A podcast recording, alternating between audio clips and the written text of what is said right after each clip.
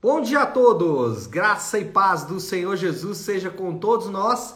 Uma ótima terça-feira para todos. Hoje é dia 21 de março de 2023. Seja muito, muito bem-vindo ao nosso devocional de hoje. E nesta terça-feira, dando sequência à nossa maratona de leitura bíblica, nós vamos falar de Jeremias 34, 35 e 36. E sempre bom dizer que é importante que você leia os capítulos, né? especialmente se você conseguir ler antes de nós fazermos o devocional aqui, para você ter uma boa ideia daquilo que vamos tratar. Às vezes não conseguimos tratar, obviamente, de todos os assuntos relacionados aos capítulos, mas você consegue ter uma boa ideia daquilo que a gente vai conversar quando fizermos aqui então o devocional e também, óbvio, né, para sua própria prática de leitura da palavra de Deus. Dito isso, vamos então para Jeremias 34, 35 e 36. E o tema do devocional de hoje é o rei que queimou o rolo. Por quê? Porque, obviamente, a gente vai falar aí sobre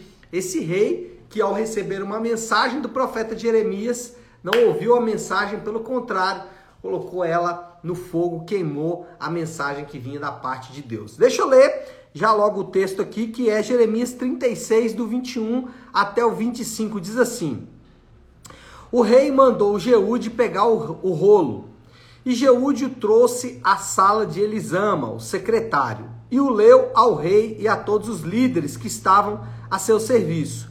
Isso aconteceu no nono mês. O rei estava sentado em seus aposentos de inverno, perto de um braseiro aceso. Assim que Jeude terminava de ler três ou quatro colunas, o rei as cortava com uma faca de escrivão e as atirava no braseiro, até que o rolo inteiro foi queimado no braseiro. O rei e todos os seus conselheiros que ouviram todas aquelas palavras não ficaram alarmados, nem rasgaram as suas vestes lamentando-se, embora Elnatã, Delaías Gemarias tivessem insistido que o rei não queimasse o rolo, ele não quis ouvi-los. Bom, Jeremias escreve agora uma profecia, Jeremias está meio impedido ali de andar, nesse momento ele está inclusive preso ali no templo, e ele não podia andar exatamente porque a sua profecia não era profecia que as pessoas queriam ouvir, não era uma mensagem que as pessoas queriam ouvir. Então, Jeremias preso, recebe uma instrução de Deus que é de escrever a sua mensagem em rolo, que desta maneira ele podia propagar a sua mensagem para toda Jerusalém. Ah, só que, obviamente, o rei não recebeu muito bem isso. Bom, três ponderações que a gente pode fazer aqui desse texto. A primeira delas é que as pessoas elas podem sim rejeitar a mensagem de Deus. E aqui o rei e os seus conselheiros, eles simplesmente não quiseram ouvir a mensagem que vinha da parte de Deus entregue por Jeremias. E não muito distante dali, não diferente desse cenário, também Jesus, quando esteve na terra, ele encontrou alguns ouvidos meio surdos, né? Ele encontrou algumas pessoas também que não queriam ouvir ou que não queriam dar ouvidos à mensagem dele. Por mais que para ele e por mais que para todos os mensageiros é, a mensagem parece clara, objetiva e alarmante, muitas vezes as pessoas vão ter literalmente ouvidos surdos para ouvir a mensagem. Isso aconteceu com Jeremias, isso aconteceu com Jesus, aconteceu com os apóstolos e para nossa dor, às vezes os nossos amados também vão ignorar os nossos alertas. Essa é uma dor que carregamos que por mais que nós nos atentemos ali em avisar os nossos amados de que eles não estão é, seguindo um bom caminho, ainda assim parece-nos que eles é, não conseguem ouvir aquilo que falamos. E o que fazer nesse caso? Quando você fala para pessoas a mensagem, para pessoas que você ama, para pessoa que você é, tem apreço por ela e ela não ouve a mensagem de Deus. Bom, primeira coisa, continue falando. Claro, sempre com muita sabedoria, sempre com muita graça no falar, né? Nunca um falar acusatório, nunca um falar de juízo, mas sempre um falar de amor, um falar de graça, um falar de misericórdia, de compaixão, mas continue sim falando. Mas também é, inclua aí no ato de falar oração. Se você já ora, ore mais. Ore antes, ore durante, ore depois, ore sempre, ore muito, porque às vezes essa, esse coração vai precisar ser regado de muita oração. E também testemunhe, né? Não adianta falar se você vive algo absolutamente contrário àquilo que você está falando. Então, ore, fale, mas também mantenha um testemunho firme, um testemunho fiel. Às vezes, é, o que você está falando pode ser melhor representado por aquilo que você está fazendo. Na grande maioria das vezes isso vai acontecer. Ainda que aquela história de que nós temos que pregar o evangelho de boca fechada não é muito real, porque o evangelho é uma mensagem, então ele precisa ser falado. Nós precisamos articular a mensagem do evangelho. Contudo, essa mensagem ela é melhor vista quando nós acrescentamos o nosso testemunho junto com a mensagem. Então não adianta falar e é, não testemunhar. Agora, a segunda ponderação é cuidado para você não ser aquele que rejeita a mensagem de Deus. Eu estou falando aqui que você pode encontrar ouvidos surdos, mas esses ouvidos podem ser você, pode ser eu. O grande erro dos crentes, de muitos cristãos, é achar que eles não precisam de arrependimento de pecados. A Bíblia, em toda a sua extensão, ela é recheada de um chamado aos crentes ao arrependimento.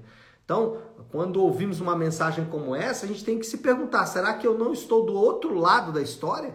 Será que eu não estou do lado daqueles que rejeitam a mensagem? Talvez não hoje, talvez é, não num passado recente, mas sim em algum momento da nossa história nós já fizemos isso. Ou em algum momento da nossa história a gente pode fazer isso. Uma das mais tristes realidades da Bíblia é o fato de que nós também podemos ignorar a mensagem de Deus. Para isso, o que, que a gente tem que fazer? Mantenha sempre um coração humilde. Esse é um caminho sobremaneira glorioso. Manter um coração humilde. Não se orgulhe. Não ache que você é melhor do que ninguém. Não pense que você está imune. É, e eu estou falando isso aí, né? Também não estou numa torre de marfim. Eu também preciso manter o coração humilde. Saber que é, assim como vocês que estão me ouvindo, assim como as pessoas que ouvem a minha pregação, eu também preciso da graça de Deus, eu também preciso estar com os meus ouvidos abertos à mensagem de Deus. Então mantenha o coração humilde, uma vida de oração e de fervor. Ou seja, mantenha sempre a vida de oração contínua e fervorosa diante de Deus, uma vida piedosa e cheia de calor, cheia de vida, porque assim você vai conseguir então estar sempre atento aos alarmes de Deus, aos chamados de Deus. E uma outra é, ação muito simples para mantermos é, esse coração humilde, especialmente para mantermos os ouvidos abertos à mensagem de Deus, é sempre estar com o povo de Deus. O, a igreja é o lugar de sermos ajudados a não deixar a mensagem se perder. A comunhão dos santos a comunhão da igreja local, o discipulado que a igreja local oferece, o serviço que os irmãos da igreja oferecem, cuidando uns dos outros, advertindo, exortando, é uma ferramenta que não podemos jamais ignorar, não podemos abrir mão desta grande bênção que Deus nos deu, que é a igreja local. Por isso, rejeitar a igreja local, rejeitar ali a comunhão dos irmãos da igreja local, é de fato correr um risco grande de você ser aquele que está queimando o rolo quando o Senhor manda mensagem para você. Como você vai saber que você está fazendo isso? Como você vai ter certeza de que você também não está ignorando a mensagem de Deus? Nada melhor do que a igreja para te lembrar através do discipulado da mensagem de Deus e também te lembrar através da comunhão dos irmãos, olha, esse caminho não é um caminho bom. Por isso que a disciplina na igreja é tão valiosa, porque ela não nos deixa ficar confortáveis quando estamos distantes da mensagem de Deus. Então, mantenha o coração humilde, uma vida de oração e fervor e também uma comunhão plena com a sua igreja local, participando de todas as atividades que você puder na sua igreja, para que uh, os seus irmãos possam fazer aquilo que o Novo Testamento ensina: cuidar uns dos outros, exortar uns aos outros, edificar uns aos outros, suportar uns aos outros, orar uns pelos outros e assim por diante. E A terceira ponderação que fazemos aí nesse texto é que a, o arrependimento é um caminho difícil, mas necessário de trilhar. Caminho proposto por Jeremias era deveras complicado, né? o que ele estava é, propondo ali para os seus irmãos, especialmente para o rei, não era de fato algo muito simples a ser feito. Muitos é, ouviram os apelos de Jesus também e, por causa da dificuldade, rejeitaram. O, o mais famoso a rejeitar o Senhor quando foi chamado a arrependimento é aquele homem rico, né? aquele é, jovem rico que ao ouvir Jesus, vende tudo que você tem, dá aos pobres e me segue, ele trilhou o caminho diferente. Por quê? Porque às vezes trilhar o caminho aí do arrependimento não é fácil. Às vezes nós precisamos cortar na carne para buscar o caminho do arrependimento. Lembra que Jesus disse que às vezes a lida com o pecado vai ser comparado à amputação própria de um membro. Lembra que Jesus ele falou em vários momentos, olha, talvez você vai precisar arrancar o teu braço, né? Talvez vai precisar arrancar o teu olho. Então a lida com o pecado às vezes é comparado com a amputação própria, não é nem alguém amputando, é você mesmo amputando partes do seu corpo. E aí, uma pergunta retórica, né? Qual amputação você precisa realizar? O que você precisa arrancar aí da sua vida, literalmente? E eu não estou dizendo que vai ser fácil, é, é ser doloroso como se fosse arrancar realmente um braço, uma perna, ou um olho, ou qualquer outra parte do corpo aí dessa maneira é que Jesus trata. Então, aqueles homens não seguiram esse caminho porque de fato era um caminho complicado. Bom, moral da história, já, já para a gente ir caminhando para o fim aí. Moral da história é: o rei e seus conselheiros escolheram o caminho largo e a porta ampla.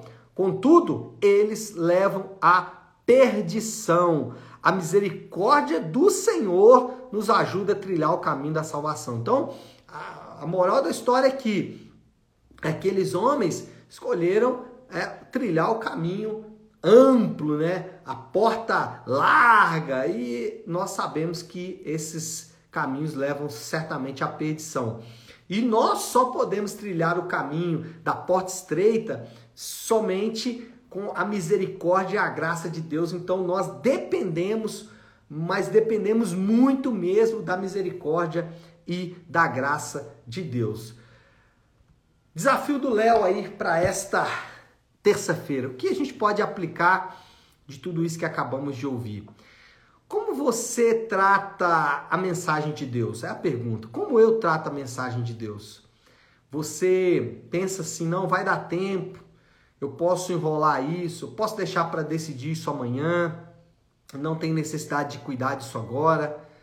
Ou você entende o nível de alarme, o nível de é, perigo que você está correndo.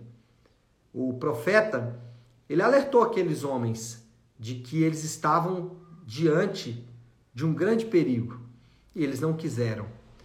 Como você trata a mensagem de Deus?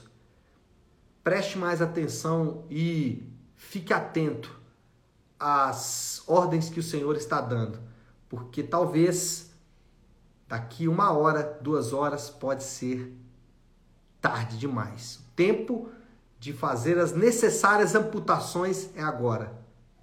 Não deixe isso para daqui a pouco, não deixe isso para depois. Faça agora, porque essa é a mensagem de Deus. Não faça como o rei que queimou o rolo, que em vez de ouvir a mensagem do profeta, ignorou os aclames do Senhor. Nós precisamos estar atentos aos alarmes de Deus. Isso com um coração humilde e fervoroso, porque a misericórdia de Deus nos chama ao arrependimento. Tá certo, meu povo? Vamos orar, vamos colocar tudo isso aí diante de Deus. Se você puder, então, pare um instante aquilo que você está fazendo e vamos juntos buscar a Deus em oração. Querido Deus, Pai de amor e graça, Senhor, a nos depararmos aqui com essa história, com esse relato, o nosso coração ele fica contrito, porque, Senhor, quantas vezes nós também ouvimos a tua mensagem e simplesmente rejeitamos, talvez ficamos até emocionados, talvez até pensamos que linda mensagem, mas não tomamos atitudes verdadeiras nenhuma. Não fazemos como o Senhor nos, nos ensinou, que é, às vezes, amputar membros do nosso corpo para que possamos entrar então na salvação. Ajuda-nos, Pai, porque por nós mesmos não conseguimos. Ajuda-me, Senhor. Eu preciso da ajuda do Senhor para fazer as devidas mudanças que a minha vida exige.